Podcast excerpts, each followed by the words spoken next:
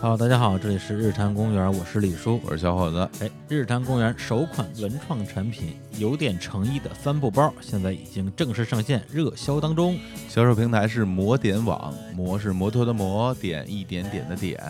在摩点网搜索“日坛公园”就可以搜到我们这款正在上线热销产品了。大家现在呢，如果已经打开过这个摩天网呢，啊，也相信看到我们这个照片了啊，对一定会非常的惊喜，因为我们这两款这个产品呢，上面都印了一句日韩的金句对，啊，那其中有一款白色的啊，嗯上面写了一句这个哎呀不太好念的英文， 哎，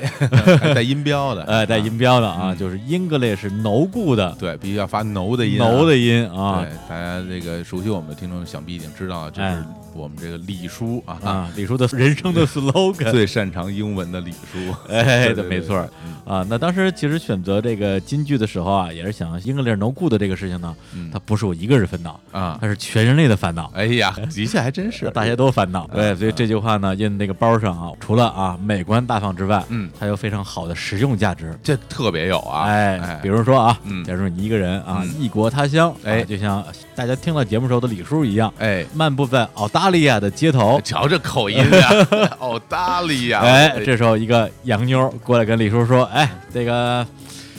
也不知道说什么，也听不懂，这个这个非常好， 非常真实。非常是哎人景重现，哎，这时候啊，我就微微一笑啊，嗯举起我正在背着的帆布包，哎英格 s 是 no good 的，哎就呀，这个完美解决了眼前的尴尬。对，啊又比如说你在中国哈，比如咱北京，呃拿北京举例啊，嗯在三里屯儿哎那边外国朋友比较多，过来说想跟你。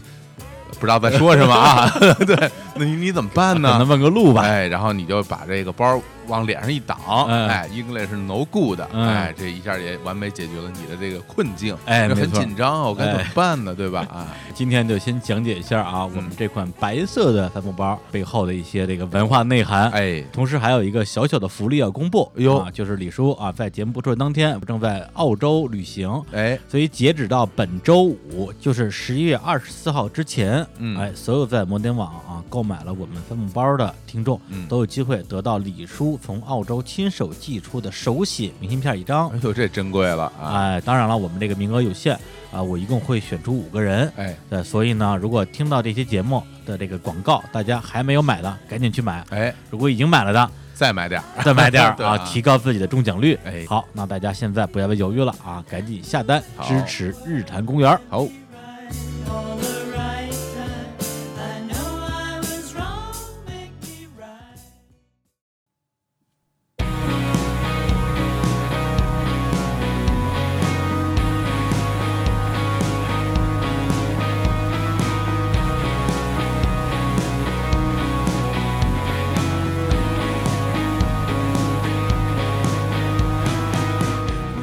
哈喽，大家好，这里是日坛公园，我是李叔。我是武书一。哎，我们今天聊点什么呢？我知道啊，你说要又要开地图炮了，嗯 对，因为前段时间啊，我们录了两期这个武汉地图炮啊，嗯非常受到欢迎，大家纷纷呼吁啊，再打几期。于是呢，我们今天就再打一次武汉地图炮。我看为什么招谁惹谁了？对，主要是因为今天我们来了一位啊，同样来自武汉的嘉宾啊，你先介绍一下啊，这个 Mr 红啊，俗称老红，哎，嗯大家好，我是老红，哎哎，你们俩在武汉住的离得近吗？我基本上在武昌那一块对，儿，我在汉口。啊，就是传说中的这个异地恋。异地 恋。哎呀，哎，你看，听过我们的节目啊， 节目粉丝，呃，这样的啊，今天我们并不是聊这个地图炮啊，是因为这个老红他本身呢是某一个领域的专家，嗯然后呢就非常想聊一聊，我说那就聊就聊吧，我说那我给你找个老乡 来，对，咱们就用武汉话聊一期。 哎，你你们两个地方口音应该没有区别了吧？嗯基本上就是我感觉应该没有什么听得出来的可能性，外地人。可能老武汉人对会老武听汉出一点人区别，但但我现在其实也不太会说了。回到那个语言环啊境中，你可能马上进入状态。是吧？对，个板嘛，没有一个音儿 的，一个都不对。 哎，应该怎么说？教我一个。跟斑马点儿。个斑马的，我 靠，你每个人骂我一 次，讨厌。你听出区别了吗？没有区别吧？啊。就是基本上这个音。哦，好吧，行，那我们今天到底聊什么话题呢？啊，聊一聊这个这个老红啊，他所擅长一个领域啊，就是人工智能啊哎，AI 啊。对，然后呢，我们之前也稍微聊了聊说，这玩意儿怎么聊啊？就是你什么都懂，我什么都不懂。对，后来想了想说，哎，咱们上中间找一些大家的这个知识的重叠地带吧。嗯啊，就是这个文艺作品啊，因为有很多的文艺作品其实都是有关这种人工智能的。对，比如说有电影就叫人工智能，对对，啊，对是吧？也有一些其他的作品，比如说像这个《少儿派报告》啊，嗯，啊、像《黑客帝国》呀，对包括最近应该还在上映吧，这个《银翼杀手银翼杀手》对二零四九再上应该也不多了。啊，对我们对播出的时候可能也就差不多了吧。嗯，对，它都是关于人工智能的。那我们想说，那干脆啊，我们就借着这些跟人工智能有关系的这个文艺作品，特别是影视作品啊，咱们可以聊一聊，就关于这种古人啊， 上个世纪一些作家或者是导演，他们对于人工智能一些想象和今天的人工智能到底到了什么样一个程度，大家可以做一些发散式的探讨。嗯，好，那我们要不然就先就着最近的新片儿开始往回聊吧，《银翼杀手二零四九》。对，我不知道你们俩这个之前应该都看过那个老版的八二年那个《银翼杀手》吧嗯看？过对对，都看过，啊，对，其实我个人之前是呃，实话实说啊，嗯很多次嗯试图把那个老版《银翼杀手》看出好来，嗯，但是真是连看完都做不到，困难，困哥难对太那个片儿。太好睡了，你知对道吗？对对对看着看着你就觉得说，哎呦，真飞，真飞，然然后后就下睡着雨，对吧？特别像那对个环境音那个睡眠的感觉，然后说话声音又特别小，大家对对嗯对，然后你对看着看着就就就就睡着了。但是这次为了把这个二零四九看明白，我说这回没办法了。你，头悬梁锥刺股。而且我的整个的顺序相当于是我先看的二零四九，嗯嗯看完二零四九之后回去看的那个原著小说，嗯，看完小说之后再看这个《银杀手》啊，嗯八二年那一版就啊、终于能看懂了你现在看应该看的是最新那个剪辑版吧？啊、对，就是那个所谓的最终剪辑版就导导演自己都剪了两版啊，对对对，它其实二零四九前面还有三部短片，啊，对，还有三对个就等于像是病毒视频一对对个。对嗯，这个《银杀手》本身是改编自一个美国的科幻小说啊，这个作者叫菲利普·迪克，小说的发表年份是一九六八年，嗯，八二年的时候啊，被这个名导啊，对，大导演雷，对雷德利·斯科特啊，而且是刚刚拍完《异 形》，啊，真的呀，对他那个时候等于就是大家找来找去找导演，他嗯拿到这个项目的时候，他那个时候正在拍嗯另外一部科幻巨制，就是那个《沙丘》，哦，对对，啊但那个片子可能时间拖太长后了，来就然坑了是吧？就还是拍了，但他就啊退出导演的这个工作了，嗯他就过来做这个事情，嗯大家就觉得，哎，你拍那个异形这个科幻的感觉，包括那种嗯不是让人觉得特别舒服的感觉，啊可能也很适合这个吧。反正就是在这过程当中，他就慢慢这个项目好像都运作了好多年，都不是说拿出来这个小说就能拍，马上就拍嗯对的啊。一直到八二年这个片才拍出来。嗯对，这片子拍完之后呢，应该说是这个票房很差吧，听说是。对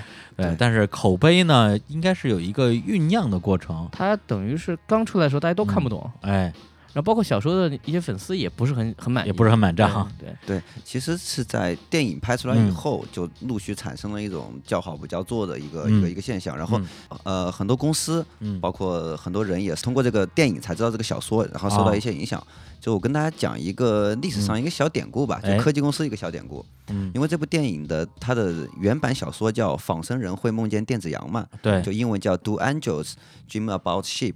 这里面的 an angels 其实就是谷歌的那个嗯安卓安系统卓啊，对对，谷谷歌命名呃命名它这个安卓系统就是通过这个来的。啊，真的呀，对，然后还有一个就是谷歌有一款手机叫 Lexus，嗯，在一九八二年电影版里面的那个复制人其实就叫 Lexus，、哦，它就是因为谷歌里面非常多的银翼杀手粉，然后把自己的两款的核心的产品都以银翼杀手里面的复制人机器人为命名。呃，哎对，因为呀现在就有一个所谓延时的问题，现在的人看以前的电影，总会有些觉得或嗯呃过时，或者对说好像对哎呀，我们都想过了。对但你对要对想想，退回到那个时候，对他们对当时的观众的一些刺激和一些对启对发，对嗯对，甚至我其实我觉得，呃，一九八二这个《印杀手》，我看的时候，我真没觉得说多么的过时。它嗯里边很多的设计，到今天我看来，我觉得比很多当下刚拍的科幻片儿，可能那个想法儿更有想象力。嗯，对，包括它里边的一些，比如那个飞船的设计，呃对对还有那个混合了叫东亚风情的这个啊，那种选呃都择市的这个美学，对这个都对市美对学，嗯对对这个本身的确是很吸引人的而且这个美学后来可以说影响了一大批啊。对于这种未来的想象，对嗯又带着点儿废土，又是在城市当中的那种， cyberpunk，对，就这种感觉对，赛博朋克嗯的一个发源赛博。 然后那片子讲的是什么呢？它设定的是一九九二年，对这么一个年份啊。那个时候呢，这个在呃地球上已经没什么地球人了，大家全跑到其他的星球去了，因为环地球境很差，对，因为地球发生了这个第三次这个大的世界大战吧，嗯，然后这个环境很差，不适合人类生存啊，能移民都移民了。然后这个时候，同时一一件事就是这个这个机器人儿仿生机器人儿啊，简称仿生人吧，对，已经大规模的投入使用了。所以当时地球为了鼓励大家移民，就是有两个点，第一个是说啊，地球的这个烟雾啊不适合人类生存；另外一个就是说，哎，只要你同意移民，马上送你一个仿生人啊，相当于电子保姆嘛，可以照照顾你的生活起居等等这些。在那个时候，就有一些仿生人产生了某种程度的自我意识，嗯，就觉得说不行啊，我嗯我不能被你们奴役啊，我嗯就开始叛变造反。然后这里面呢，就出现了一个职业啊，就叫银翼杀手银翼杀手翻译成银翼杀手，啊，其实就是赏金猎人啊对，就是去专门抓杀死啊，他们叫退役这些仿生人的。然后这里边这个主演呢，就是大帅哥啊，哈里森福特，哎，哈里森福特那时候还很年轻，非常的帅。那在这个找这些仿生人的过程之中，他自己也陷入了一些迷思吧。嗯对，最后呢，他算是啊完成了自己的任务，把所有逃跑的这些仿生人啊全都一一杀死了。嗯同时呢，他自己也是处于一个身心俱疲的状态，而且在这过程之中，他还爱上了对其中一个对仿生人。这是电影的剧本啊，跟那个嗯小说还是不太一样。两个人最后就。呃，走上了一个逃亡之路啊！就电影基本上是这样的一个设计吧，嗯对，所以就是这个片子，我这次重温完之后，我会觉得它从美学建构上，那真的是特别牛，很强大，但是他从这种所谓的科幻作品角度啊，嗯咱们我不知道这属于硬科幻还是软科幻啊，他为什么能有这么广泛的影响力？呃，他就是早嘛，我觉得嗯我的理解是他在很早的时候，因为人工智能当时提出这个概念，就小说嗯和人工智能的概念，只不过差了也十几年吧，十二年，十二年，就是人们对于这样一个可见的，呃，一个可以为自己服务，而又很可能给自己的生活带来灾难的这样一个、嗯一个存在体，其实已经有了一种很明确的意识。嗯就随着那个时候科技往前发展，电脑也有了，但是呢，那个时候还不是民用级的，嗯可是大家知道一定会有一天发展到这个程度。嗯那么我们如何去用它们？我们去如何对抗它们可能会出现的问题？嗯我觉得这个片子它其实就已经把一个很现实的问题放在面前了。就嗯，假定那个时候仿生人已经是一个正常的使用状况。对，就是一个家用电器，对，啊，那么人人都有，他们有他们自己的设计缺陷，嗯，那么他们有他们自己其实比人类要强大，嗯在电影当中其实表现得很充分，对就他们比人类力力气要大很多，嗯但是他们同时有不可预测的，在某个时候就会被停用，嗯他们为此而恐惧。那么恐惧这件事情已经是人类觉得说这不是我们设计出来的，对，对，然后在这个故事的紧迫感当中，他们这些人在想办法解决这个问题，而而且嗯解决不了。对，而且在电影里这个设定，他们的生命只有四年嘛，对所以他们也是为了说延续自己作为一个仿生人的生命，然后最后去找人类发明他们的那个科学家吧，对，就发现也解决不了，我我也不知道怎 么办，他们就开始报复，嗯，做一些非理性的事情。啊当然对对不能对说他们非 理性，对吧？就是还挺理杀性人，的对吧？嗯然后干嘛嗯？在这个过程当中，我觉得电影它首先表现出一种混乱，在这个电影当中表现一种混乱的状态。我觉得这嗯件事情本身是还蛮迷人的，嗯就是因为我。之前其实之后有一都有表现这个所谓机器人啊嗯和人这样电影是有的，但是从他们的角度，这部电影真的把这个问题提在你面前了。嗯就当你所谓创造的这些生物或这些人，嗯他们具有了一种让你不得不正视的一种问题，那就是我们从哪儿来，嗯，啊以及关于这个。呃这个因为很多版本，这个电影有好几个版本，对对对对，呃，电影公司剪了一版，后来又剪了呃加长的一版，嗯很多年后导演出了 DVD 什么剪了一终极版，版啊又剪了个终极的导演版，啊，在这里面就一直为争论这个哈里森福特所扮演的这个银翼杀手，银翼杀手到底他本人是不是仿生人，对，嗯是如果他是仿生人，他为什么是仿生人？这个其实都是坑，都没解释。对对，我觉得有个细节啊就是，呃，二零四九拍到最后的时候，嗯就是那个机神公司来追杀新老两个银翼杀手的时候，嗯其实那个哈利福特森他他是并没有穿墙的，另一个是轻松的穿墙而过， 嗯，嗯嗯其实是暗示了他是一个一个一个人类，但是他没有明说这个。嗯回到李叔刚才那个、嗯那个问题，就是嗯为什么人类，就是我们现在会对一直对这类的内品呃作品比较比较着迷？嗯其实一方面，我觉得是满足了一种人类对未来生活的一种预期，嗯或者说是丰富了一种想象吧。嗯还有一种就是，其实是所有的这些作品，大部分里面其实是探讨人机关系，就嗯人与机器的一种关系、共生关系，共生关系。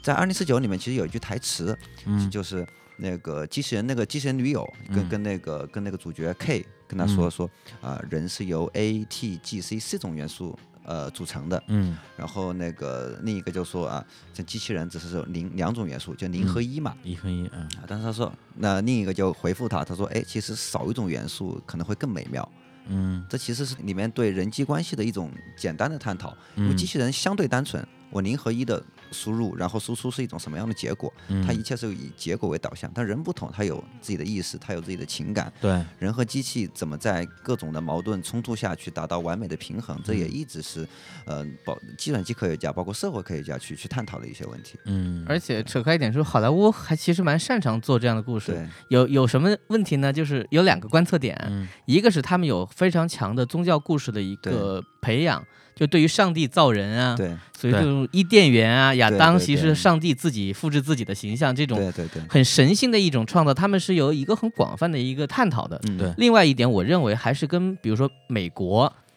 仅仅只是在几百年前，他们有很多的奴隶的制度的探讨，嗯我，觉得这个其实也是有关有关系的，对，因为对在对很长时间里面，对于黑人的态度，包括对于黑人这个制度本身态度，嗯也和我们今天对于比如说接下来我们使用，呃，这个好便宜又好用的机器人是一个什么样的态度，可能他们在对待这样的文化上，他们有很多经验，所以对也刺激这些创作者有一些模板吧，就对对因为我们对现在并没有生活在这样的机器人世界当中，对。他可以写这样的故事，他这个反思有一个演进，对对包括就是说抛开呃机器人这个设定之外，那你可以说是造人这个事情，啊对比如说科学怪人啊，嗯，什么对这弗兰肯斯坦是吧？对，对，对。对，包括这个呃弗兰肯斯坦是那个博士的名字，啊哦，那个名那个啊怪物叫弗兰肯斯坦的怪物，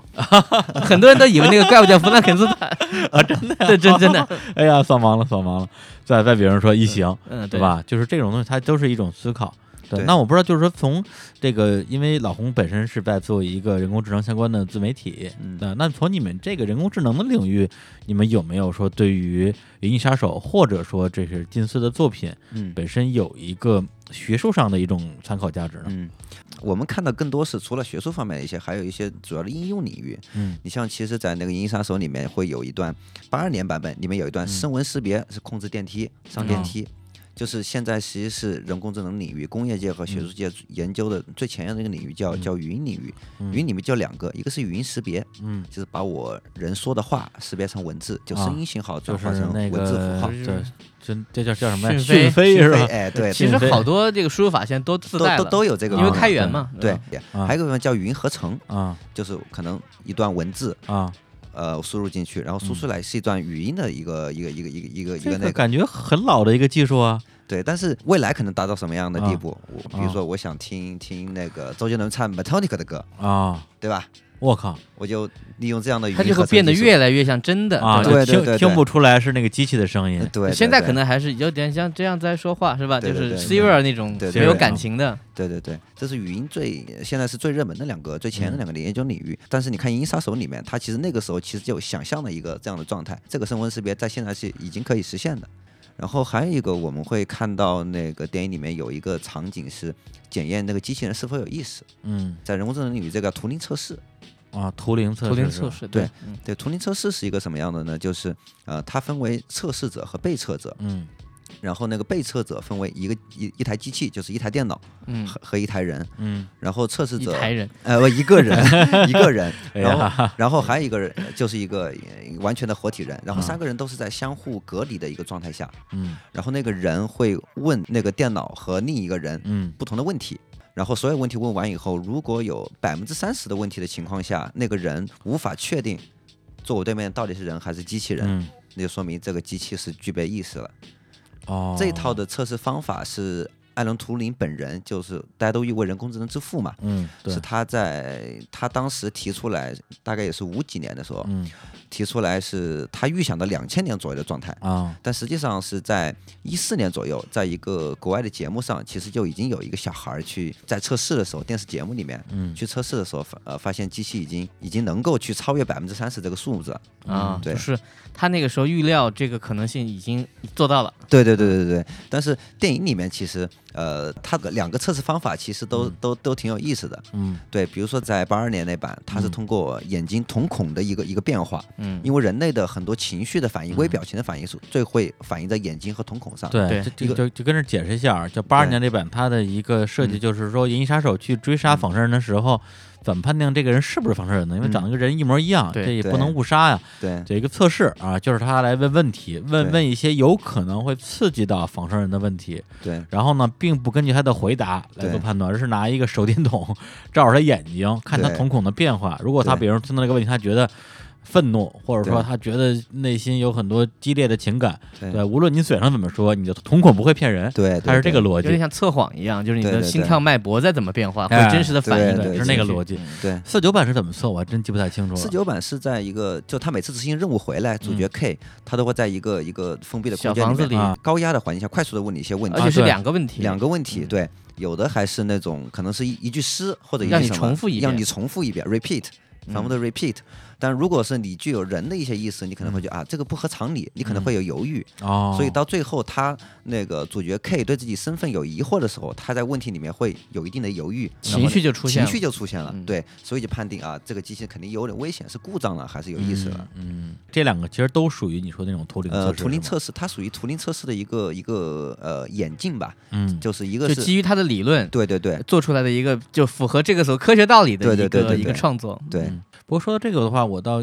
想提一下，就是关于他这个《银翼杀手》的、嗯呃作品，就是小说跟电影的一个最大的一个区别。对，因为二零四九版其实跟小说没有任何关系了，嗯对对它对相当于是一个。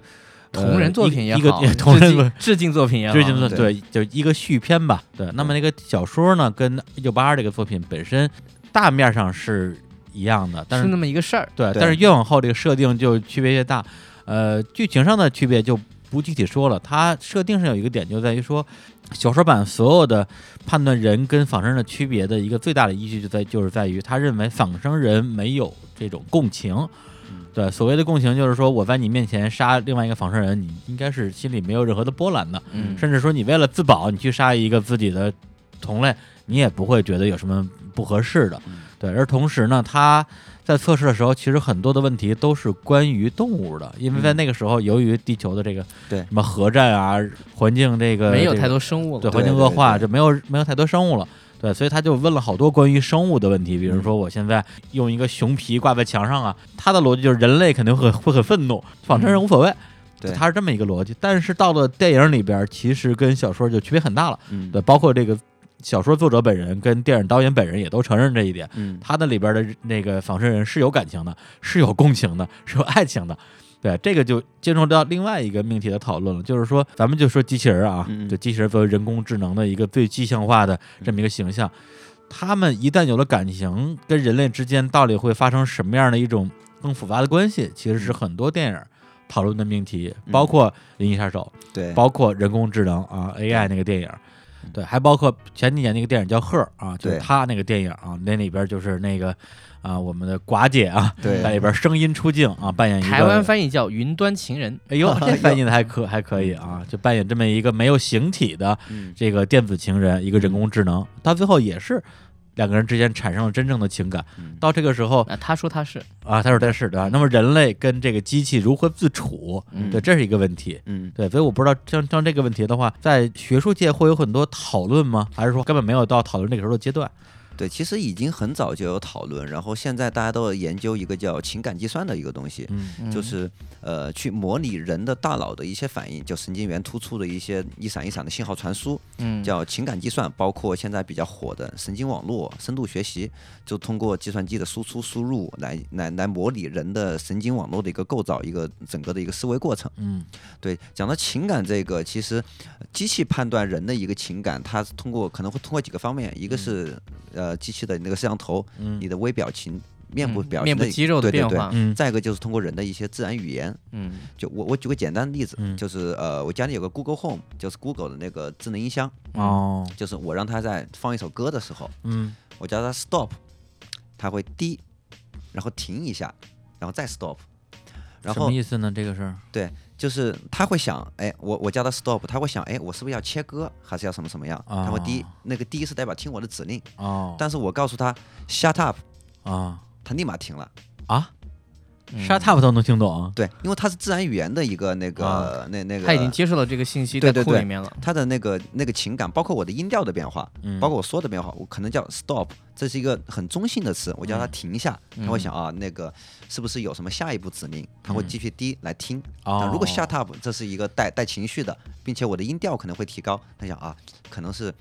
那个用户有什么情绪，那个我不要放音乐了，我赶紧听啊。也就是说，他并不是说 stop 听不懂，而是说他在想你说完 stop 之后会不会还说别的？对，机点器在的这儿是吧嗯对，机器的判断标准，就它这个时候输入的输入的东西是什么？就是单个的单词和词组加上我音调的变化，嗯就构成了一个整个的现在的输入。它会通过这个来判断现在的一个用户的场景和用户的情绪。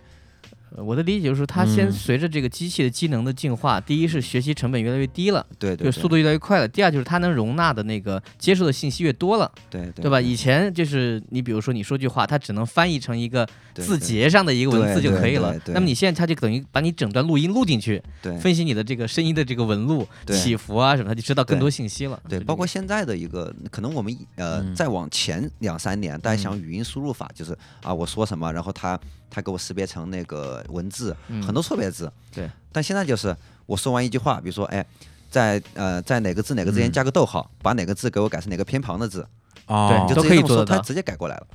哦，这样都行了，对，可以对啊对，可以，搜狗就可以做到啊。搜狗、讯飞都可以。这么牛，我对对天，对虽然也不是说那以后么再也不方便，打字了，对还是在往那个前面走。嗯对对你比如对说，你说什么和什么改成什么，对但如果当中有两个这个字的话，他有时候会不知道，对对对，或者对你又要加第二个什么什么，但如果这个词当中有第二个这个词组，他也分辨不出来，对哦 那，还是需要进一步学习。嗯对。那你这个感觉跟电影里那个差距好大呀，是就吧就能听懂一 shut up，那 个可以谈恋爱的，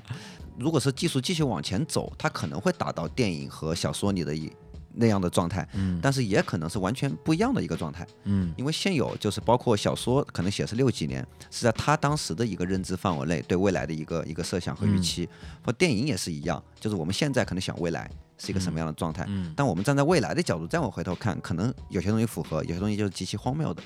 但是你在你这个领域，大家是完全不会去有事没事儿讨论一些所谓的伦理问题吗？比如嗯说这个你的机器人爱上了你怎么办啊？包括你的机器人像呃人工智能里边那个小男孩儿啊，他最后觉得自己是一个真正的小孩儿，嗯嗯他希望得到爱。嗯那这这种情况，如果未来真的出现的话，那会不会成为一个灾难呢？嗯，其实大家倒没有去考虑到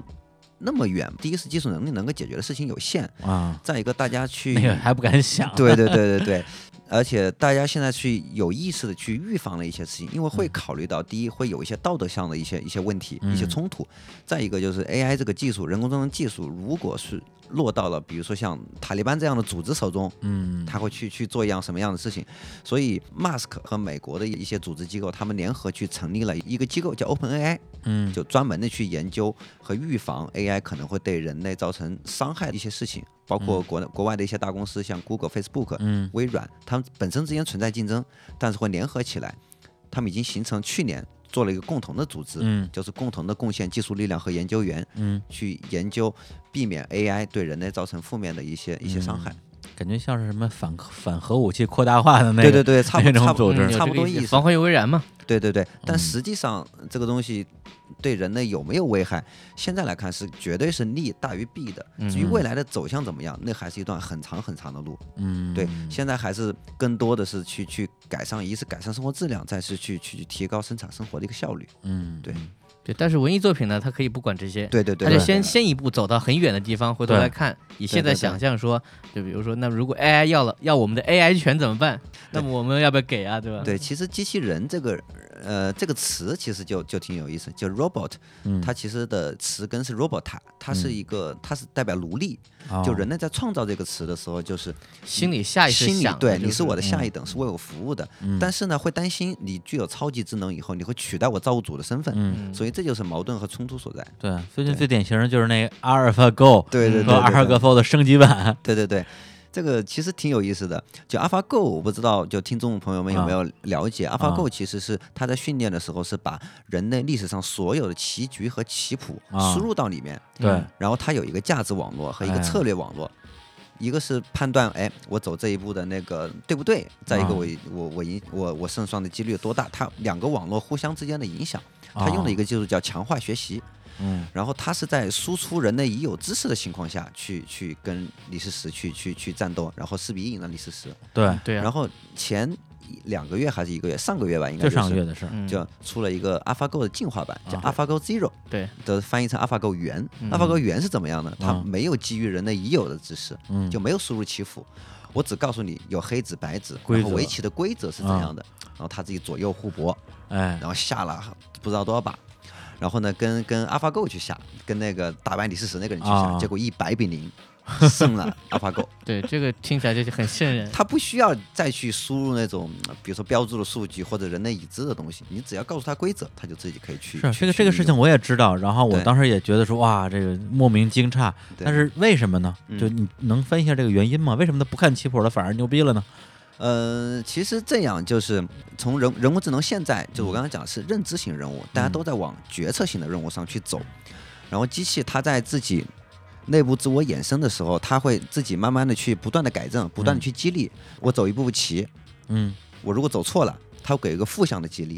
我走对了，它会给我一个正向的激励。嗯但这个不断的去累积的，累积完以后，我不需要去一个你输入我一个一个已有的棋谱，一个嗯已有的什么，我只需要我的我的系统内部不断的去自我激励，嗯相当于两个东西一直在打仗，他等于对给自己打打分儿的感觉，打分儿的是吧感觉，啊对，相当于是呃我我一个一个小孩儿，对吧？你嗯你答对一道题，我给你颗糖；嗯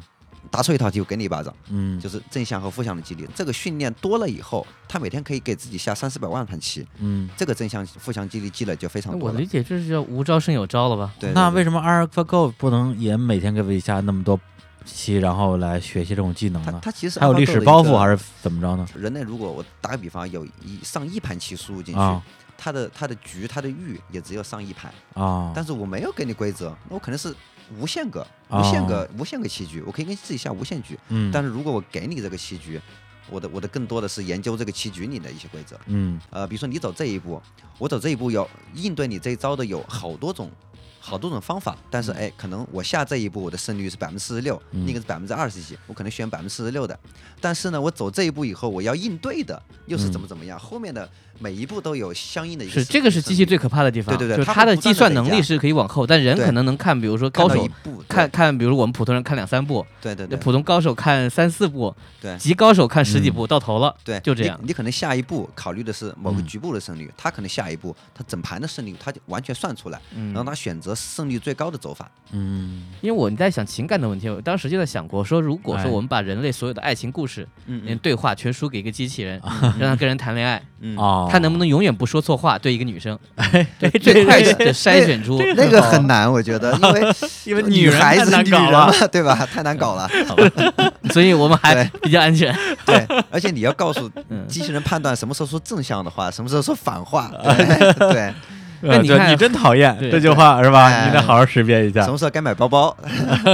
什么时候都敢往包包。啊？对，但你看那个《黑镜》当中有一个故事，不就是呃，我们针对特定对象，嗯，我们不是说所有哎人对对吧？嗯收集这个女生不是她男友去世了吗？对对对，把这个男友和她的所有互动，还有她在 Facebook 上什么所有收集在一起，做了了一个智能人，出来，对就对基对本上这个人就是复制出来的。对，因为他的欲是非常小的嗯，他就是你这个人。因为现实中其实也有这个案例，是一个人的父亲去世了，然后他把他父亲所有的社交网络上的一些嗯一些信啊息，是外国的是吧聊？对嗯对，聊天记录什么的全部整合到一个 bot 里面，就一个聊天机器人里面。然后啊，哦他每天跟跟跟那个机器人聊天，就像跟他父亲一样，比如说。因为这是他们日常的一个对话嘛，然后机器人也会判断这个时候适合说什么，比如他这时候跟父亲说个什么，父亲说啊你还没睡啊，问题是那机器，我还是那问题，他能够说出他的父亲之前没说过的话吗？还是只能还是只能复述一些呃呃，不不会只是复述，啊他会分析分析里面的情感要素，就叫哦就叫是叫它做有一定的创造性。对叫做语义理解，哦，对啊，这就很厉害了。哎对，呀，它有语义分析、情感计算，非常非常多的。就他会分析那么多语料里面，嗯你你父亲的性格到底是怎么样的，用词大概会会会是怎么样的，他会嗯说出一些、呃可能类似的话，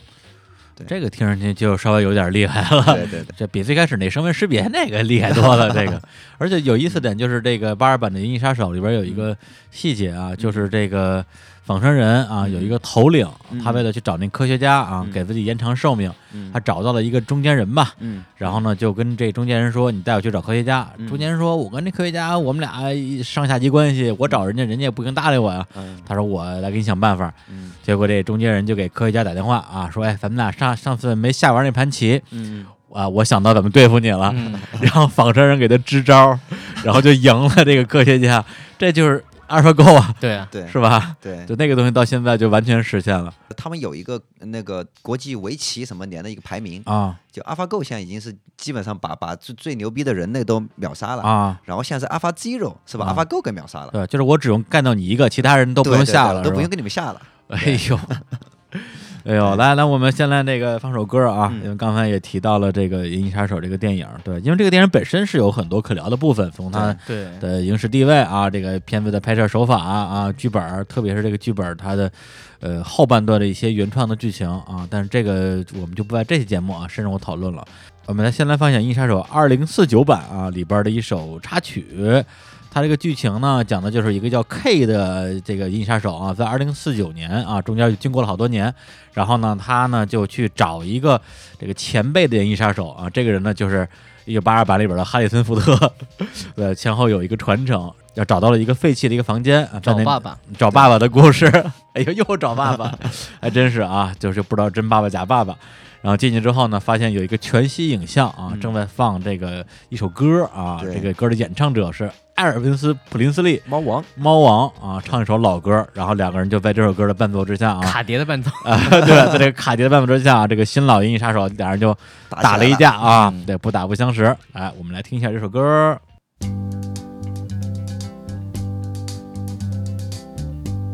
We're caught in a trap. I can't walk out because I love you too much, baby. Why can't you see what you're doing to me when you don't believe a word I say?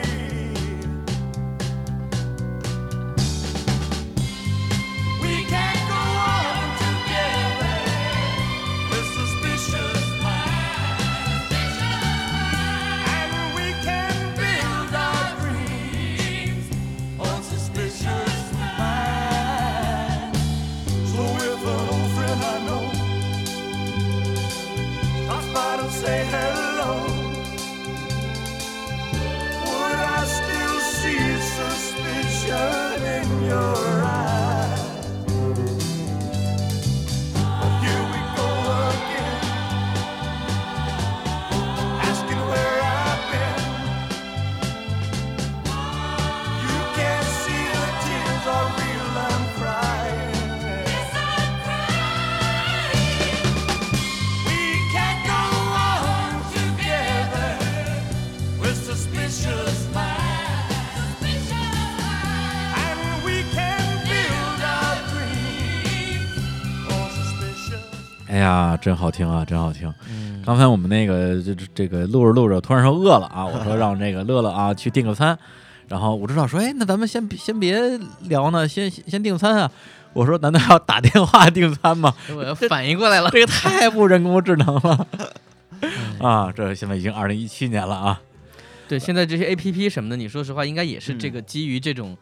对计算啊什么的。对对对，，就像我我可能武汉人爱嗯吃辣嘛，对吧？ 哎，就你我们武汉人对对对对，就总爱点这些重口味的。然后哎他给我的推荐，哎，哎也都是这些，他自动把清淡口味的给给提到下前放面了去，对对呃对。把那个辣的什么东西给管子对放到上对面来嗯你。可以选嘛，一个是智能推荐，一个是按距离推荐。如果你选智能推荐，它绝对是跟你口味相近的。哦，对，就包括我们俩上淘宝，如果登录不同的账号，嗯我们去打开推荐的商品绝对是不一样的，它是根嗯据你的数那个行为数据来的。甚至包括现在你在那个搜索框，有时候搜个什么东西，对对对，你过一会儿那个什么的排名，或者是你在下边框弹出的广告都不一样了。 对对对对，但这个跟人工智能应该还没到那个程度，应该呃就是一个大数据的推荐。其实有关系的，有是很吗大关系的，因为人工智能它在这往前跑，它其实依赖于数据、大数据的，嗯特别是有标注的数据。啊，什么叫有标注的数据？就是记录了人的行为的数据，嗯包括你的设备号。你的你的 IP 地址、你的各种行为习惯，嗯这些数据才是有意义的数据。人工智能才去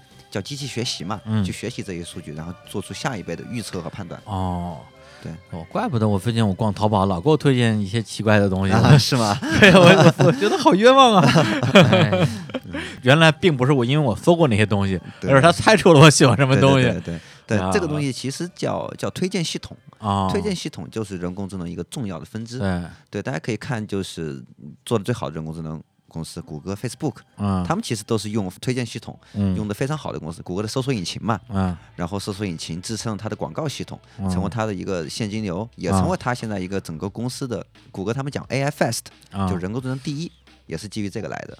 哦，比如说我最近一直在网上，比如说买一些科幻小说，嗯，然后他就给我推荐了一些情趣内衣， 对对对通过某种复杂算法它可能哎，这个是有可能的，啊可能因为是什么呢？就是买买这一类科幻小说的人啊都喜欢情绪内衣，所以他给你 推荐。可能有别的参数嘛，比如说你的年纪、 你的地域啊，以及对你在什么什么时候，在哪嗯几个季节对对对倾向于买什么东西，对哎对呀对对对，你的收入水平是什么？是它可以哎算得出来你有没有女朋友。对对对对对，确实是 这样。哎呀，太可怕了，太可怕了！来，我们接着聊这个人工智能嗯啊。对，刚才我们这个第一趴聊了几个作品啊，嗯是以《银翼杀手》为主啊。那里边其实几个作品共同点就是在讨论人工智能有没有感情这件事情嗯啊，以及有了感情之后怎么办啊？有的机器人有了感情之后，它会爱人，嗯比如说像。我们刚才也聊到有一个叫《机器管家》啊，嗯《铁人浮生记》对对，一个特别对特别温馨的一个电影啊，嗯我我我我很喜欢，看了好对几对遍。对，那个罗宾威廉姆斯主演的，对，前两年也自杀了。然后包括赫尔，包括这个 AI，人类呢还会有一种担心，就是说，咱们假定这个机器它依然是机器，就它也没有产生什么人类的情感，但是呢，因为它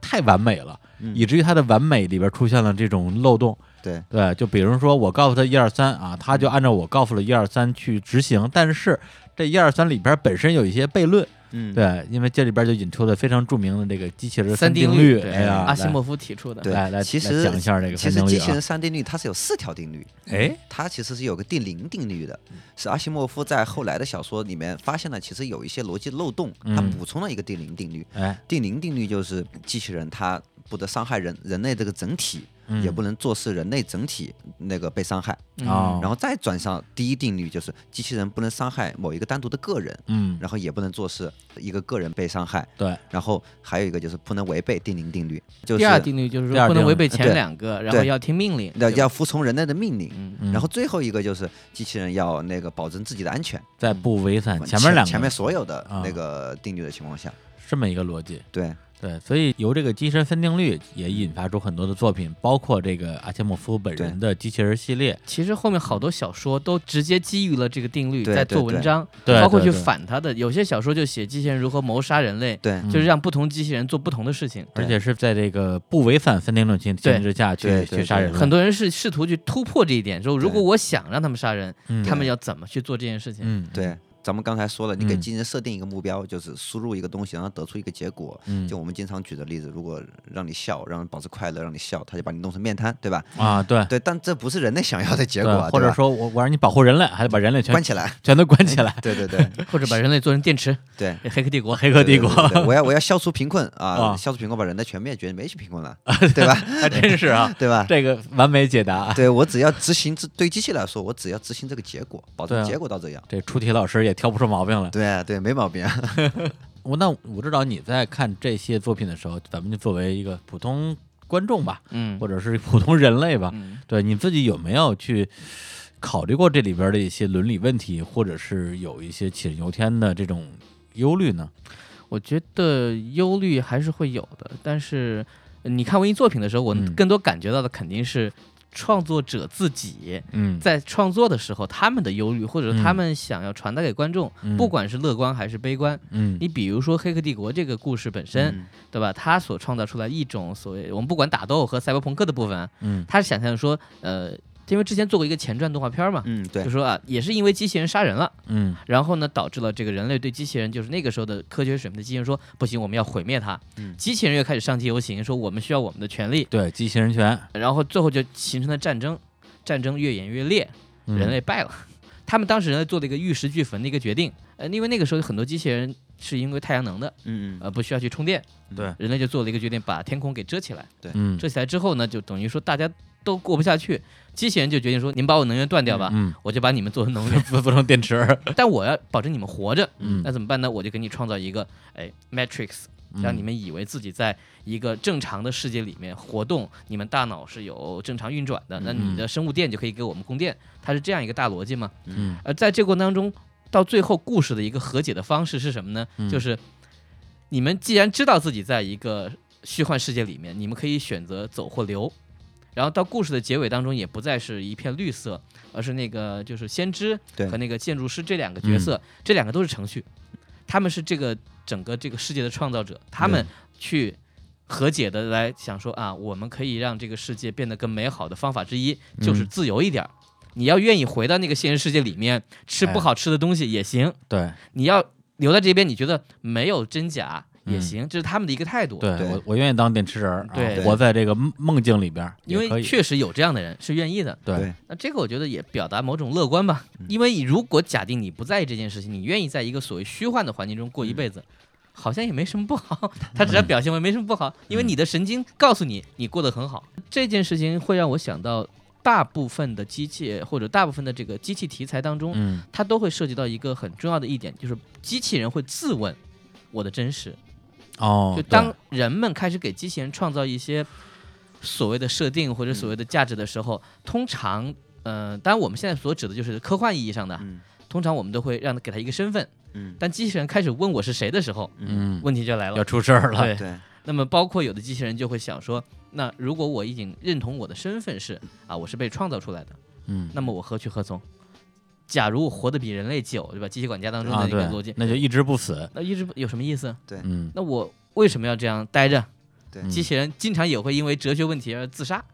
这个其实就是二分心智。嗯，当这个二分心智崩塌的时候，就是一个意识觉醒的时候。这二分什么二分心智，啊啊二对分对心对智啊，这是个心理学理论，也是西部世界包括后面的一些很多科幻电影里面的一个一个理论。嗯他认为什么呢？就是人脑里面两个部分，左、嗯左右脑嘛，一嗯个负责那个认知，嗯就是我决定去干什么，做执行的；嗯还有一部分就是可能负责发号施令的，它是一个二分的一个部分。嗯最早原始人诞生的时候，嗯我很多东西是基于我本能，我饿了我就去吃东西，对吧？嗯我暖了我生个火，这是趋于我人类作为动物性的本能去做的一个事情。嗯但是呢，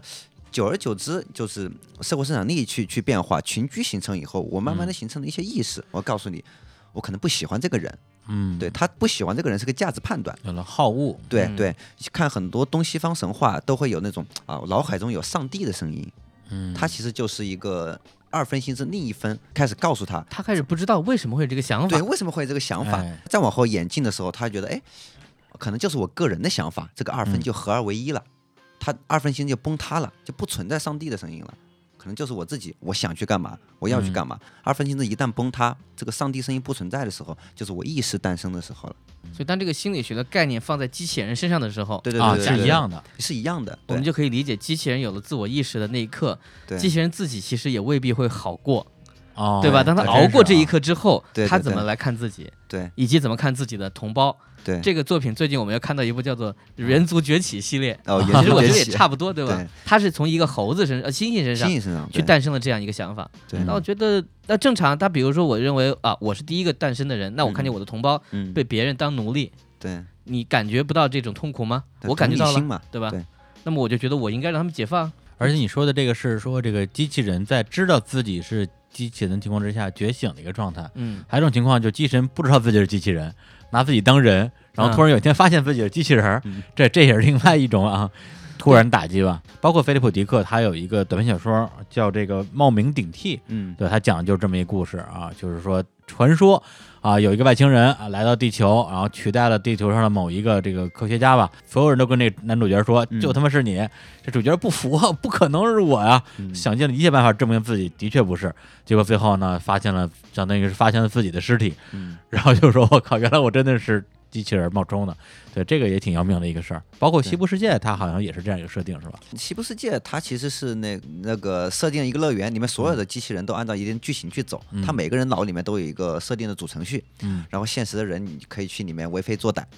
但突然有一天，那个机器人就除了自己设定的情绪以外，因为它每天接待不同的人，嗯它在你的储存盘里面会有一些数据，看，哎，它的行为好像跟我不一样，嗯这些就是二分心智那一部分。嗯哎，他突然意识到了自己会有一点不同，嗯然后自己可能是个机器人还是什么什么，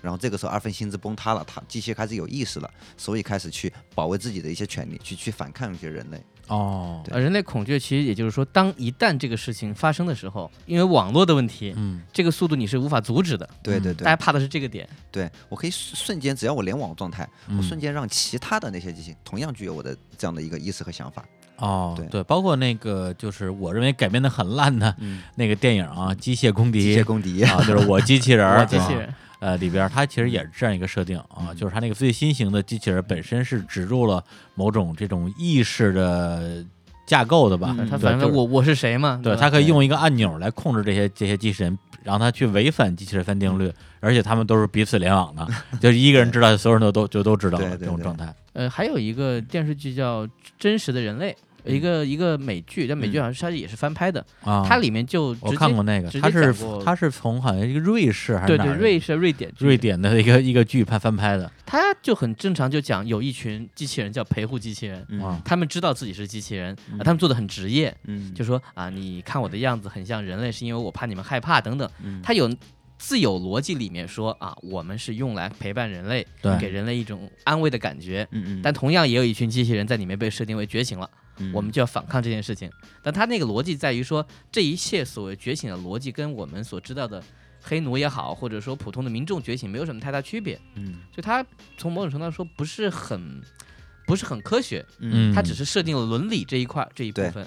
而且这个还说的是这个呃，人类跟机器人大家还算是泾渭分明的一个状态。啊对我要么是人，要么是机器人，嗯，对，要不然就是我机器人变成了人，要不然我是人发现自己是机器人。还有就是一种像工壳儿那种对，，工科那种就是开始模糊了。在那个《工科机动队》当中，因为它被设定为在那个年代，嗯人已经可以通过某种技术，把自己的意识转到另外一个全部，我们叫他们叫一体嘛，一体啊，就是全部是人造的一个区域当中。因为那个女主角嗯，草剃素子，嗯她因为一个。意外的原因，她是全身都被弄伤了，所以对她必须要活在这样一个事情当中。嗯而且那个在我们看到的那个 TV 版当中，还有她换身体的这样一个一集，有他从一个身体中到另外一个身体，所以他提出一个问题嘛，那到底灵魂是什么嘛？嗯因为我们看到电影版也好，呃，那个呃押井守的那个电影版，他最后嗯是把自己上传到网络，嗯他变成一个云端的 一个一个女性的一个强人，她可以去任何一个躯体当中。嗯，在这件事情里面，那么就要问，它作为一那个它人类的灵魂，对，她还跟，是不是人？就跟恩爱有什么区别？她是不是算出 来的？对，其实 AI 里面包括我们刚才讲的那个嗯聊天记录那个、那个例子，在黑镜里面其实也有嘛，嗯就是逝逝去的人，我通过他的一些生前的一些行为来来计算出他可能的一些回答。然后我们未来可能是怎嗯么样呢？这些逝去的人除了有这些线上机器人回答，我去嗯做一个实体。可能未来的各种发现了什么新材料，然后各种机器人反应速速度到位以后，对，可能就像做成一个机器管家里面的嗯最最完美的那种形态，嗯然后输入这种记忆，嗯然后这个时候一个活人，他他跟你失去的失去的一朋友也好，父亲也好，其实有什么区别呢？对吧嗯？这我们嗯会探讨这样的问题。嗯，但是呢，现阶段嗯。到那个阶段，其实还有非常非常长的一段路要走。嗯你觉得我们能见着吗？我希望呢，嗯，你看，其实我觉那我得，们来把把我们这个灵魂找个一体放一放。 我觉得大量这样嗯的故事在讲，你看看，比如说我们倒转到九十年代末，有个片子叫《再造战士》，在这暂时，就是他的那个人嗯是、呃被克隆出来的，嗯然后到了第二部，他就预设出了一个超级电脑，嗯嗯，那个电脑自己给自己造了一个身体，嗯，他最后以一个所谓完美的躯体出现了，嗯呃，上个云顿给他打了一架。啊，就是在这种很普通的这种所谓这种纯粹只是打的电影当中，嗯他也把这种所谓当时流行，我觉得人工智能这个话题应该是每隔一段时间就会突然变得很热。它其实也是一个基于人的一个对于延续和所谓的长生不老的一个一个一个追求吧。我觉得嗯中外其实都啊会有对嗯这样的需一个追求。我希望生命得到延续，我希望我能够永远不衰老，包括。AI 现在可能是非常非常前沿，但是也是距离时间非常难的一个、嗯一个纳米机器人、嗯那个一个研究，它怎么样呢？就人老或者或者一个人的身体出现病变，是由我的比如说血液流动慢了，嗯比如说里面出现了一个一个什么病变，当我植入纳米机器人以后，我迅速的修复。那我还要衰老吗？我没有衰老了。你的对身体也不是你原来的身体的，无所谓了，你这样想的对吧？呃对我我我我对对这个纳米机器人一直特好奇啊，因为在所有的影视包括一些动漫作品里，纳米机器人都特别牛逼，这所以这个是东西到底它它是个什么东西？它真的是个机器人吗？因为我们现在的想象，它可能是一个机器人，它就不断的去促进嗯你血液循环，去修复你的病变的一些细胞、啊一些一些器官。 啊，但是这个东西，第一能不能实现？嗯然后，如果它实现了，是一种什么样的形式存在？嗯它可能是一个非常小的机器人，也可能是以其他的方式，或者个机器吧，咱就说是个对机器吧。也可能是一个胶囊，你吞下去以后，它其实是一种液体的状态的存在。嗯，中国的传统文化叫做气嘛，对嗯你体内的什么东西在流对动，啊我们假定能控制这个东西的话，对对对能精确的以数字的对那对种对嗯手段控制它的嗯话，对，因为其就在理论上，人的身体流动是有它的新陈代谢是有它的规律的。嗯我们只要保持，想办法保持这个规律，以及人的各种，比如说体温的数据、血液流动的速度，嗯我只要保持在正常状态下，是没有衰老或者死亡这个事情的。嗯，那纳对米吧技术今天到底发展到什么程度了？就是初始阶段，人类嗯开始去意识到这个东西可利用的阶段。嗯，但你真正的这个东西要实现的话，可能我们见不着。或或者说纳米技术它本质上是一种什么样的技术？就是它是在嗯微观环境下去操纵最原始的，比如说单细胞哦，那个，因为草履虫，任何东西都是原子分子构成的嘛。嗯对我只要去把它的结构，原子分子组成结构保持正常的一个一个一个状态下嗯，OK，人可能就会呃，比如说健康，比如说怎么怎么样。呃约翰尼德普有个烂片儿叫《超验骇客》，是哦，讲超这验个骇的，客， 对他把自己这种片上儿都传看过上传到对对对呃那个中国引进过， 啊对，，上映过。对，上传到网络，他这个人已经去世了，这个人就变成了一个网络上的一张脸，就说我控制机器，我干嘛做纳米技术的，对去对去给别人治病什么的对。对对嗯对大家都在想这些东西，好莱对坞没有放弃过拿这个题材去做东西。对，那么就是刚刚我们我们提到这个机器人的情感问题，那嗯可能是一个感觉很遥远的问题。但是机器人对指令的这种解码问题，嗯我觉得应该是在近现代就要去大家考虑的一个东西。一对旦解码失误，这个东西就咱不说毁灭人类，至少对安全事故是有对可能对发对生的。对，其实，在那个语音识别往前走一大步的一个最主要的一个瓶颈叫 NLP 的突破。嗯 NLP 叫什么？Natural Language Processed，嗯自然语言处理，就相当于我们现在说话，其实是一个自然状态下的一个自然语言，对吧？嗯我我这句话里面有情绪，有信息，有没有仿有话？口音，呃，也也也会有机器对也会也会去判断，嗯这个这个最难，叫自然语言。嗯，就机器什么时候能够听懂自然语言，嗯语音识别才会更进一步，不会出现误报。就像我跟大家举个例子，嗯就是在在图像识别领域，图就像是识别哦啊，对，经常有那种呃，国内有几家发展比较好的，就是人脸识别的公司，怎么找嗯，黄图？啊，把脸看成黄图了。 对，有有这个应 用 对对对，他们抓了一个，抓了好不是一个，抓了好几个逃犯，嗯，就通过人脸的特征的一个一个一个识别。但是呢，开始去要说服公安局去用这个东西是挺难的，而且那个时候啊技术不达标，啊经常出现误报。误误报啊嗯，这是很容易误报想象的对就警察啊，我靠，你你这个总误报，我干嘛用你的？对啊，对浪费警力对啊，我可能十次你报对一次，但你报错好好多次，我干嘛用你的那个呢？嗯技术不断的不断的这样去改进，后来才慢慢的最最开始国内一个非常有名的一个一个人脸识别公司，那个时候是抱着服务器嗯，跟着警察一块去抓逃抱着犯，服务器是吧？对，然后就抱着台式机是吗？就刚好街上识别出来那个罪犯，嗯他跟警察说那个就是罪犯，嗯警察说是吗啊？然后他才跑上去，那个那个销还是那个人人脸识别 AI 公司的一个销售嗯嗯，跑上去叫了一个人一下那个人的啊名字，名字啊那，个人回头了，警察马上冲 上去哎呀把那个人抓住了。感觉好好难啊！啊对对， 销售都得拿着这是跟跟罪犯说：“你别跑，等等，抱着我服开务机器。这这是一个其实是一个教育市场的一个嗯过程，那是那是前两年大呃，家但对这个不知，是确实使用东西是需要教育的， 对对对，不然大家不知道自己需要这个。嗯对前两年那个嗯是那个无人驾驶那个汽车，啊这是对特斯拉那个特斯拉那致个人死亡，对，它是什么原因导致的呢？那个其实现在的自动驾驶可能跟大家想的实现那种情况不同，跟自动驾科驶幻电影那个不太一样对啊。对对，完全完全不一样。那个还能跟人调 情，我对对对对，自动驾驶可能它分了很多很多级别，叫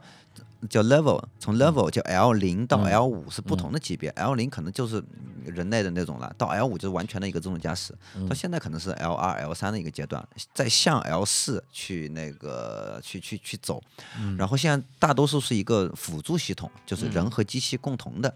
然后是在特定的道路上和特定的环境下可以实现这样的一个共同的哦关系，可能这条道路。然后可能天气怎么样，可能路面情况怎么样，我可以事先。我能想象嗯就是类似于像《美国队长二》当中，啊， 就是那个局长开那车，嗯，我什么是好的？还有空调是好的，嗯就你你一边要开车，但他一边车可以帮你开，对啊我可以使用武器，哦就是那个人和这个机器是要协同，对吧？我觉对得对能想象现在这个技术多少可以到这个对路上，对，但也是它对路面和环境的要求非常高。对，因为它情况太复杂了。对对，情况太复杂了，而且很多你像像在中国，如果你开车，各有人种啊别你怎么对你怎么办？ 对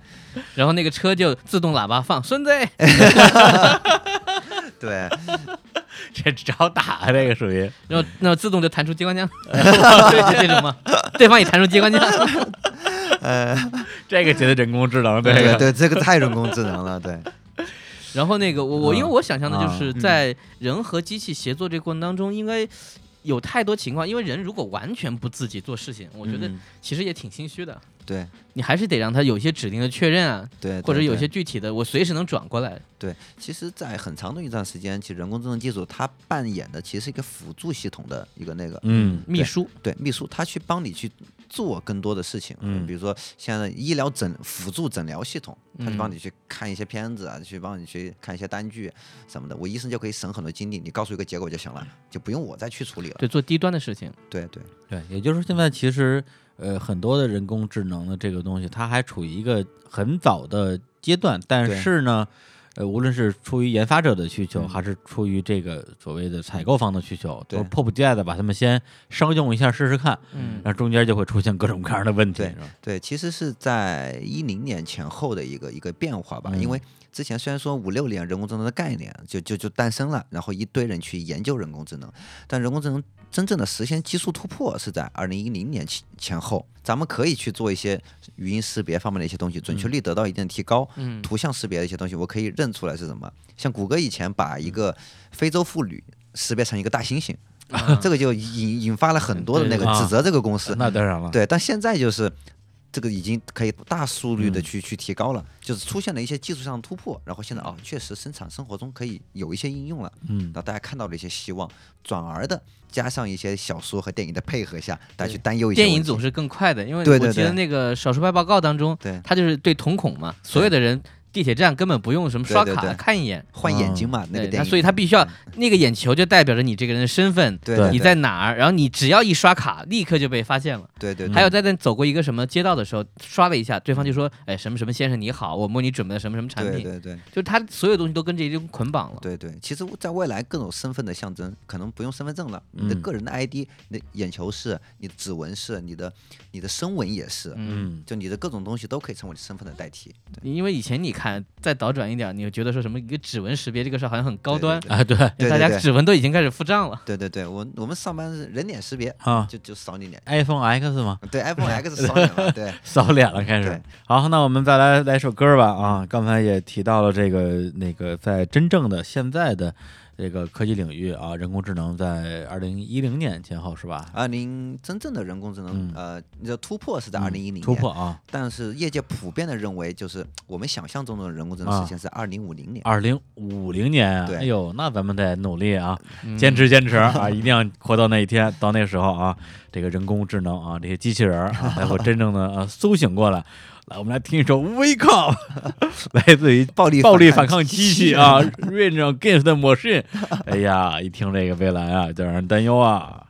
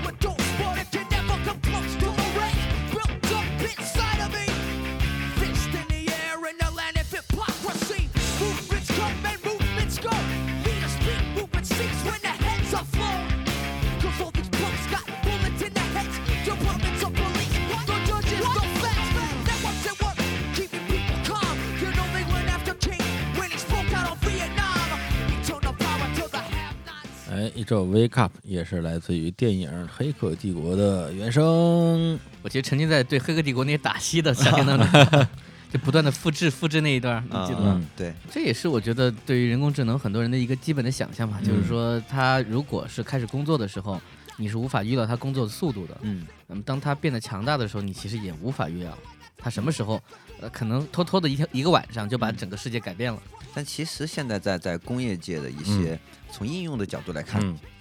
大家其实对对替代工种或者说嗯人工智能去解决一些事情上是持非常非常乐观的一个态度的。啊，因为就现在应用的最火最热的一个领域，医疗领域来看，嗯就是其实，在 CT 上的检测是比在 X 光上的要，不管是成本还是效率上、效果上也是要是要好的。嗯哦，但是你要拍去拍一个 CT 的话，一个断面是一张，你要拍一个完整的一个肺的，可能可能几百张，嗯对吧？啊，但是中国哪来那么多医疗影像科医生去去去看这么看多片子子，啊对吧？嗯但是病理图像识别呢，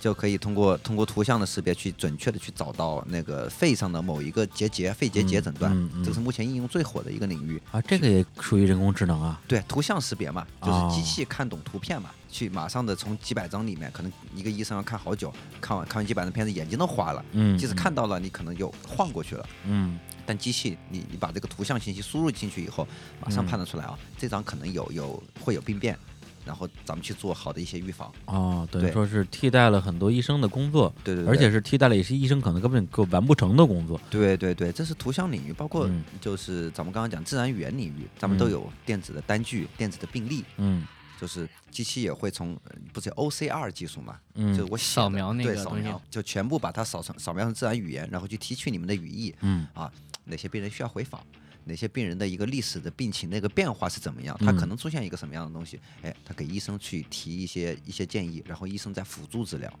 说到这个，我想起我听到我朋友说啊，在有些电视台，他们现在已经开始在采用一种嗯软件扫你整个剧本儿啊，啊进行一个评分。嗯，这个评分本身它是对你的每个剧集有一个，它应该他说有他自己的一个道理，就是说，比如说你的这个场次有多少，嗯你出现这个人物的次数有多少，嗯，它能够看得出来你的翻转够不够，你的文戏和武器的比例，嗯它会有一个综合的评分儿。这这是这可以个实现的，这我我这样说这也太扯了吧？这怎么可能？但是这是事哦是实，是是事实。这对，是事你要实说你识别一下这个什么肺部的这个什么这个 X 光也就罢了，你这搞艺术，但这个听起来很不靠谱的感嗯觉。对啊但是它就发生在电视剧行业慢慢在变化的一个它过可程当以，中。它可以啊先序的去设定嘛，比如说文戏和武戏，嗯文戏一般有什么特征，它提取这个特征提取关，键词是对吗你？看，哪他个虽然词不知用道，他得最一听多这个东西，他是做得到的。对对对，哦它可以先提取特征，然后武戏是什么，然后比例是什么，一个正常的情况下是什么，它一对比，OK，这个是合格的，OK，那个是不合格的，嗯就是机器可以先去试嘛，然后人类再去比对嘛，哎嗯，发现哎越来越接近人类的结果，哦，这个东西可以哦利用了，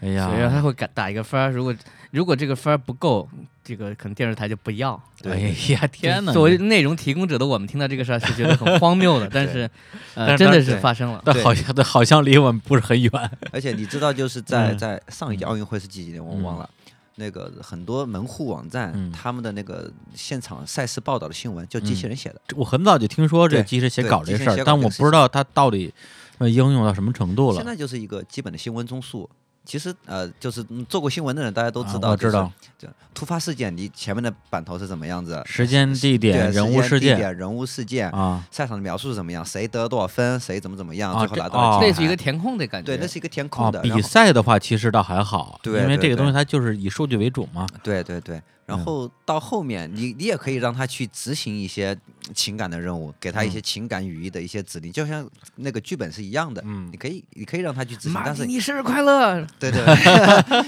让他去简单的进行一些赋予一些情感东西是可以实现的。呃，因为我理解就是酷嘛，你给他越大的酷，他就可以选择出一个他觉得你觉得对适对合的对。对啊对对对，某某球员啊，对这个什么，在这个篮球场上啊，狂砍两分，怒摘一板， 流下了悔恨的泪水。哎 那刚才我们提到这个人工智能嗯啊，就是很多以前我觉得可能跟人工智能好像没啥关系嗯的，比如什么图像识别、声音识别，呃，还有这个写稿，嗯就还有哪些领域是属于人工智能现在已经在实际应用的？呃，实际应用的领域，就我们刚才其实讲了，就是包括我最早讲嗯的推荐系统，就谷嗯歌那套推荐系统，然后那个图像识别叫嗯计算机视觉，嗯，然后再就是语音识别，嗯其实大致就、其实就分目前的领域是三三个领域，哦，它是其实什么是模仿人类的感知能力，嗯一个是看，一个是听，嗯然后推荐系统是基于这些去给你一些精准的推荐，嗯然后告诉你哦，OK，什么是最适合的，什么是最好的。其实人类其实是想要机器，一方面是模拟自己的能力，一方面就作为自己感知的延伸。比如说在那个四大运营商，他啊们都要做一个事情，就现在我们比如打电话，对哎我那个改变什么套餐啊，你就啊对那个都会说你打电话过去的时候，您好，工号是什么的为您服务啊，您的通话将被录音。啊对，这些所有历史上的录音数据都会被 呃进行大数据分析，然后打上标注。以后你打电话给那个啊四大运营运营商的一些客服都不会人工客服了，就全是你自然语音的跟他对话。就啊，我那取消什么套餐，然后机器自动回答你啊，你是不是要取消那个什么什么？也就是说之前那些录音，我一直以为是说，比如说未来出现什么纠纷，是是这事儿说不清楚，他会是这查么查录考虑音，这个是这个是其中很大的一个一个啊原因。啊但是技术到现在发现，哎，我们需要用这个东西，刚好有这些录音。我！靠，太可怕了！对，这些然后录音全拿回给人当素材去了，最后你就跟 AI 的对话了，对你对吧跟全是跟 AI 这块儿，而且全是自然语言，这个东嗯对西非常好实现的。而且他还知道我之前干过什么不是？你看现在打电话都说你好，我知道你们是我的优质客户，你是几几年对 吧？买的这个卡，对那这对这嗯数据在嘛？包括银行、银行系统，呃，现在银行特别是招行在里面嗯走的特别快，嗯现在做各种无人银行，嗯就是我之前住在讲台附近的时候，嗯就里面有那里面有个招行，大家可以去找一找，特别小的一个空间，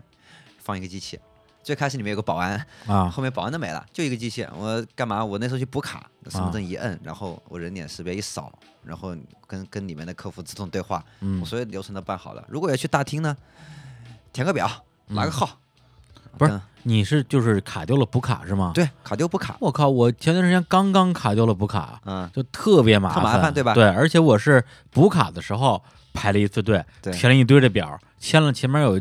五六个字儿，对吧而最？后领卡的时候嗯又排了一个队，还要填我表，机器自动出卡，又出签新了一卡堆，的字儿，机又器自疯动了出一个新卡。这个一个是它省一个办事的一个效率，它把嗯整个过程缩短。再一个，我的空间很小，我缩短了呢我的我的嗯用地成本以嗯及用人成本，啊！很哦多东西水电也省了，它省钱、省人、省事儿。嗯，所以这个事情也是 AI，的而且应用啊这个业务是处在它可判断，没有什么意外。对对对你并不是说我去我没有卡我丢了，你给你给我个蛋糕吧，对对 对不对是这个逻辑，它对只需要给你卡就可以了。对，它给你卡，而且它银行那个小厅的光线是固定的，所以它的识别率非常准确。哦而且嗯，它机器里面储存了很多卡，然后你要补办新卡，打上新的号码出来，然后把你的各种联网的信息，因为只要识别你这个人，银行系统是有个人信息的，嗯，储存在卡的芯片里面。OK，、完事儿了。那天我十分钟就搞定了，哎啊呀，对？吧？对，下回告诉我这是哪个支行啊？那就我下次带你去。 带对我去。对，这其实嗯就是人工智能。大家可能想象到啊，这跟人人工智能有啥关系啊？对吧？对啊，其实经就常人工，就人脸识别，嗯就人脸识别这一块，它首先要识别你，人机器要看得见你，然嗯后认识你，这是现在人工智能最领先的领对，域。它并不是说做了一个长得很漂亮的呃女嗯对对机对对器对人，跟站着说你 好，你是要对填表对吗？对对我给对你个表格。对 对对，对包括我们之前讲的那个，就是通过人脸识别来破案的那个，嗯啊还有好多就是什么房地产领域，就是嗯叫智能安防，嗯，会有很多摄像头，嗯就是它会判哎断呀，第一，我进入这个小区的一个，首先我业主的面部会会会那个哦嘛，嗯但是你你冷不丁你会有朋友来，那是陌生脸孔，但是 嗯我怎么判断有没有危险呢？第一，你看他姓不姓王 你隔那是隔壁的， 就是第一，我看你呃在这个小区走的地方，哎，嗯小偷可能偏向于走墙角，对吧？嗯贴着墙走。再一个，你进出小区的次数，嗯，还有一个就是，呃，我如果正常人我进一个小区，我正常的步态，但嗯其他人可能哎，我回头次数，或者我我佝偻这个背，哎背的包是什么样的，它全部有这种数据去分析，然后它会预报警，嗯，它预报警，然后判断哎，这个这人个人可能有问题，对，然后我就一直去去盯着这个人，我的我的监控就可以一直盯着这个人啊，确实有问题，那我们就抓，如果没问题那就没问题。这个也已经到应用阶段了。对对，现在啊哦各种智能摄像头，你想街头的那个，它有很多传统企业，也有很多嗯新的技术企业，它每天的捕捉各种人，小区的也好，路边的也好，嗯因为第一集的排查这件事情太累了，你要一对直对看着对那个画面，那对肯定是很累的。对我们看各种电视里面，包括咱们进小区里面，哇，那么多屏幕的电视，对吧？嗯那它太累了，那机器如果。它嗯那叫模模式识别、动作识别、动态识别，只要识别有有异常的，它先会预报警，人家再去判断。哎，我们看的很多电影当中，比如《碟中谍》啊什么，就是嗯都会有一个做法，就是一个人跑到那个摄像头下面嗯嗯放一张照片儿，嗯，然后就挡住 了，因为那个地方本来也不动啊啊啊嘛。那这招可能慢慢就不行嗯了，嗯因为机器看得出来这是个竞争。嗯嗯，这是个照片儿，对，就像《少数派》电影里面那个那个汤姆·克鲁斯不是换了个眼球嘛？嗯他进去警局里面，他用他的眼他的那个旧的眼球来来来来对骗过摄像头的，啊，那个其实叫虹膜识别。嗯，对，每个人的虹膜也都是固定的自己的 ID，通过嗯这个来来来确认进去。对，但是他未来应该能查出来这个眼球是个活眼球还是个死 眼球。，对对对对对，他他也是可以查出来的。而且现在就小是猴好可怕咱们说的还是一些，比如说公司、企业、个人。嗯用的就是怎么样用这个这个人脸识别技术啊，嗯来做这个人工智能的一个这个这叫什么什么监控？更多的是用在安防的领域，安安防啊安全对监控用在这对个这个安全监控对。我前段时间就是下载一些这个 A P P 啊，有一个叫什么萤石之类的，嗯反正类似的挺多的，就是它。呃，不知道通过什么样的一个逻辑，它能连接上全国各地的各种的这种摄像头，嗯，很多地方你根本想象不到一些什么，比如说一一个班里边上学，啊，教室里放一摄像头，或者是一个什么健身房里边放一放一摄像头，然后我拿手机都能看见，我一下监控全中国那种感觉。哎，这个是对个人用户开放的。我想对这个东西，假如它未来加上你这种人脸识别对系统，然后又被这种比如说相关的部门所用的话，那那就真的是已经无处遁形已了经。已经在用。我跟大家嗯讲两嗯个事情吧，一个事情算是一个提醒，就是大家用用电脑的时候，嗯一定要把前置摄像头给粘住。粘住，对，因为你联网的时候，很可能别人就调你的你的摄像头，然后万一你这个时候在做什么不可描述的事情，哎，嗯对，就可能会发生一些后续的呃。嗯对不好我对我我对之前看过一些那种文章，就意思是说你的。这个笔记本的前置摄像头被第三方调用，这个对技术门槛其实并不非高常，低，非常很容易就不知道被被对方打开摄像头给对对对在那拍，然后录个东西发过去了。对对对对对，然后还有一个事情呢，就是前段时间在在 YouTube 上一个很嗯火的视频，其实国内的一家著名的做识别的安防的公司做的，就是嗯车水马龙的一个一个一个街头，就是马路上的一个一个摄像头拍的，就每个人身上有不同的框，就嗯，是啊、男性，然后框上男性二十几岁嗯怎么怎么样，嗯，全部给你识别出来了，哦，对，就是只那么小的一个画面，它就能识别出来。其实这个是可以想见，它学习速度肯定是很快的。对对对就我们可能下一次再录什么节目的时候，又可能有新的东西出来了。对对对，那那刚才说这几个是现在已经到应用阶段了，对那应用阶段嗯对，那比如说一些人工智能的尖端的领域，比如说像 AlphaGo 那种东西，有哪几个不同的方向呢？呃，其实 AlphaGo 领域就是 AlphaGo 现在就它有一个嗯进化，就比如说之前我们需要输入棋谱，现在它不需要输入棋谱了。啊，嗯是这是一个人工智能从、呃认知任务到决策型任务的一个嗯转变。就认知任务就是我识别、嗯这个东西是什么，我是一个认知；到决策就是我能够自己发现什么，嗯，那个应用什么。AlphaGo 未来的一些应用方向呢，发现新材料，发现新的药物，你治疗癌症，比如说治疗癌症、治疗艾滋的一就些手段。它可以创造了。他可以去、去发现、去创造一些东西。因为你是没有给他棋谱的，你只告诉他这个东西，哦然后我现在告诉他我要治疗这个疾病，这个疾病的病理是怎么样的，嗯，我告诉他你你自己去试找去吧对你去试去吧，找材料去吧，对吧？他可以再发现新材也哦料，是我们原来新所药物想象，上我们所赞颂的那个爱迪生，啊对吧？对用了对几百种 材料，对然后呢，就是灯一个泡一的个灯芯试，儿对啊神农尝百草吧，对吧？对吧？这些都已经不可能就是再变成人类美好的价值了，对就是机器可以一致加作对用。你尝尝百草，尝着尝着不就吃死了吗？对啊但但是 机器死不了啊，死不了， 对，而且还对吃的还快，哎，对，哎，可能明天一天，哦，说不定艾滋就解决了，我都说靠不好的事情啊，对吧？哦然后还有一个领域就叫试错成本开始变低了，对对对对对，然后还有一个领域其实叫迁移学习，怎么说？就是呃我 AlphaGo，我现在是做一件事情，下棋，下棋嗯非常牛逼，嗯嗯没人能够敌得过我，对吧？但是它仍然是弱人工智能，嗯它只能干下棋一件事情。对，什么时候我能把我这个能力迁移到做其他事情，嗯我才真正牛逼，才是强人工智能。嗯，怎么就是说我下棋下的特牛逼，然后我去对对对跟人打怎斗地主，对，怎么去迁移？然哦后啊你可以想象，未来 AlphaGo 的能力如果迁移到自动驾驶上，当然要要面临很多问题，但如果迁移到自动驾驶上，哎、嗯会是个什么样的情况呢？但是迁移这个事儿，我怎么听着嗯感觉不是特别靠谱啊？因为你我比如说人类啊，我会下棋就是会下棋，嗯我会下棋跟我会开车俩事一点关系都没有，但但它本身机器没有对于机器来说，它啊其实是一个方法的迁移，包哦括咱们刚才说的那个正向和负向那个激励，它其实是一个方法的一个迁移。嗯因为它已经在一个鲜艳的一个领域，就是嗯围棋领域，我已经取得了成功，嗯而且是做的最好的了。我的理解就是，好像是跟健身也有关系，就是说你先把身体练好了，你可能做别的事情就会变得越来越快了，对对对对对，嗯这个感觉就是你会下棋之后，就真的代表你可能比别人更或者快学会开车。变聪明了。对，这你的机器，你这台机器比别的机器嗯聪明了，对，至少在某一个鲜艳领域，我通过我现在的方法已嗯经能够达到最好。那么这个方法是否在其他领域可用，或者经过改良以后可以得到一些突破、o 嗯 k 我们来进行这种迁移的学习，方法的迁移的学习。哦讲几个几个误区吧。啊就前段时间我不知道大家关注了没有，就是媒体会报道一些新闻，就是 Facebook 它有两个聊天机器人，就嗯自给它设定目标是两个人聊天，结啊果聊着聊着，哎，产生一种新的语言。哦，对对对嗯对对对，，大家这媒体就在报，哎呀，那个机器有机器意思了，嗯对吧？开始人类怎么办？开始说一些机器语，不让你听懂。对，其实都是一些极不负责的一些讨论，也是嗯一些部分媒体啊，去没有去把所谓的外文的资料去去看明白。嗯其实怎么样呢？就是它的结果是这样，就是两工程师设定的是两个机器去进行对话，对，啊然后给它设定的那个语言是英语，嗯然后对话，但是没有给它设定激励条件是使用英语语法。哦，他忘了给他设定使用英语语法了，所以他可能是说英语的时候去用了法语的语法，去用了日语的语法，哦所以看上去好像啊说的英语，但是这个排列组合不一样 啊，对吧？ 好像感觉是不是新的语言？后来工程师去检查的时候嗯才发现，其实是个故障。啊 对，其实是个故障，我我少设定一个条件而已。 而且后面又杜撰了各种啊，Facebook 工程师紧急的关停啊，没有关停，现在还在运 转呢。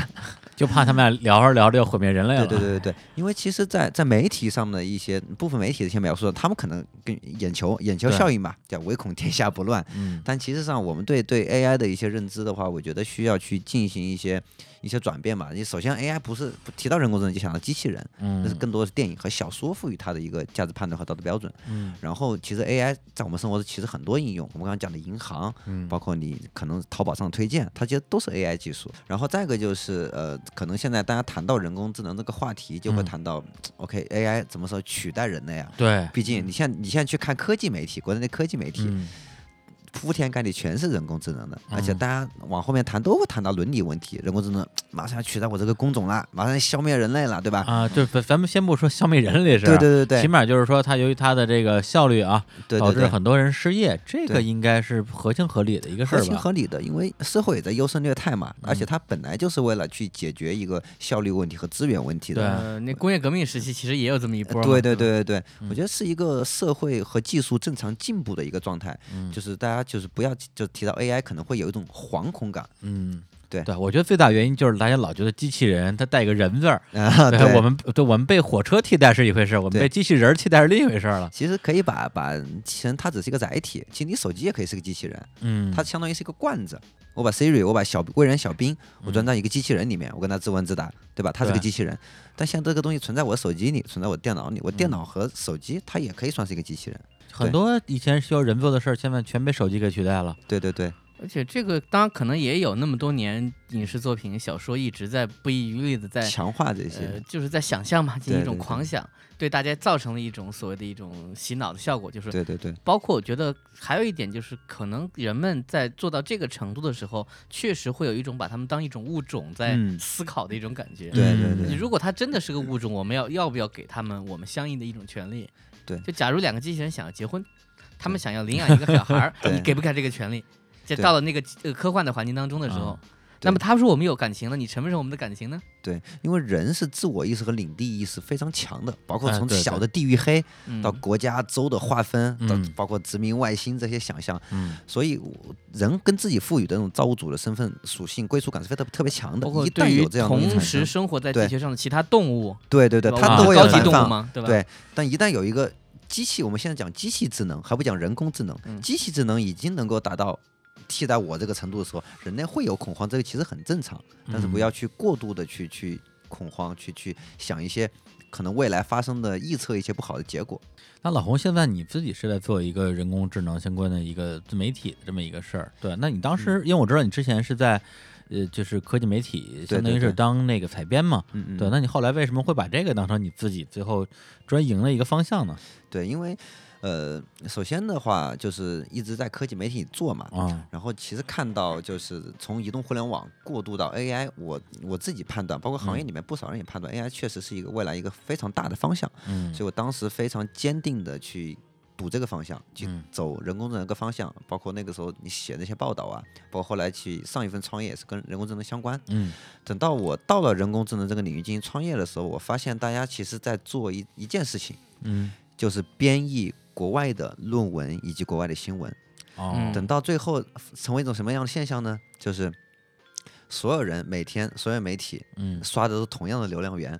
每天只能拼速度，啊哦， 嗯这样都变成了一种劳动密集型要的一个工翻作译了外媒，对对，而且翻一译个外很容媒易被这个被人工智取能取代代、 人工智对能取代而且的工作。而且现在就就是去年是那嗯个人工智能翻译叫呃那个翻译系统是取得非常大的突破的一个、哦一个一个那个，因为以前的翻译是一个是一个单词。啊，一个一个词根来来进行这样的识别，啊然后去年的谷歌的一个突破叫 GNMT，啊它是那个谷歌神经网络翻译，它是以整句为单位来识别，啊它的速度和效率就提高的非常多。但是这个现在已经用到这个 Google 翻译里边儿了吗。对对对，现哎在谷歌、你可以可以用，而且 Google 翻译现在支持大陆版的，今啊天刚刚更新的，啊，这我我知道，我知道，就是那个东西的翻译的精准度已经又有一次大的提升啊了。是对，吗有一次大的提升，哎呀，对对对回头测试一下。对，回头所可以去各家测试媒一下体要用 Google 的翻 译去做 有事情有速度有这样的，就呃就求速度嘛，再一嗯个就纯人力的翻。但是我始终是是认为媒体应该更多去做智力性加工的东西，嗯而不是嗯这种劳动密集型的东西。嗯这种劳动密集型的做变迟变成拼迟网早速了对对，拼 网速了，对吧？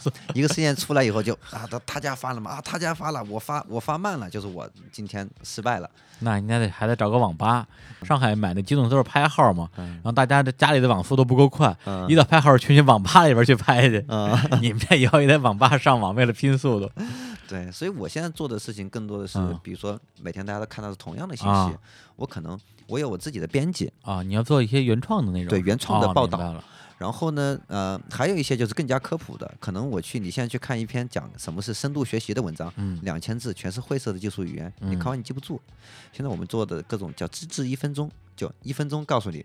什么是这个东西，嗯，通过手绘版的形式去去去来解决。哦哦哦，对是这个又是机器目前是肯定不可能做到的。对，肯定不可能做到 的。然后也包括一些比较轻松的内容，包括我这个要去日本拍谷歌的一位嗯啊非常大的大牛，哦，对，这是不同的一些内容形式，而不是只做编译，这就嗯太没劲了。这个在这个行业现在基本上是没有的，所以嗯我现在第一在内容行业，我会去做这样的事是情。在人工智能报道领域做人工智能做不了的事 情。对对对，好，那今天这个啊，长了不少姿势 啊。我作为一个理工科，哎，你好像也是算是理工理工科， 对 啊然后就听了个一知半解啊，但是也是拓宽了一下这个知识嗯教养的啊范，围这 这不是教养哎吗？呃，反正拓宽了一些范围吧。嗯，对，然后今天那个也非常感谢老洪做客啊，好，谢谢李叔，谢谢吴指导，哎，然后那个希望有机会啊，这个人工智能有一天 啊，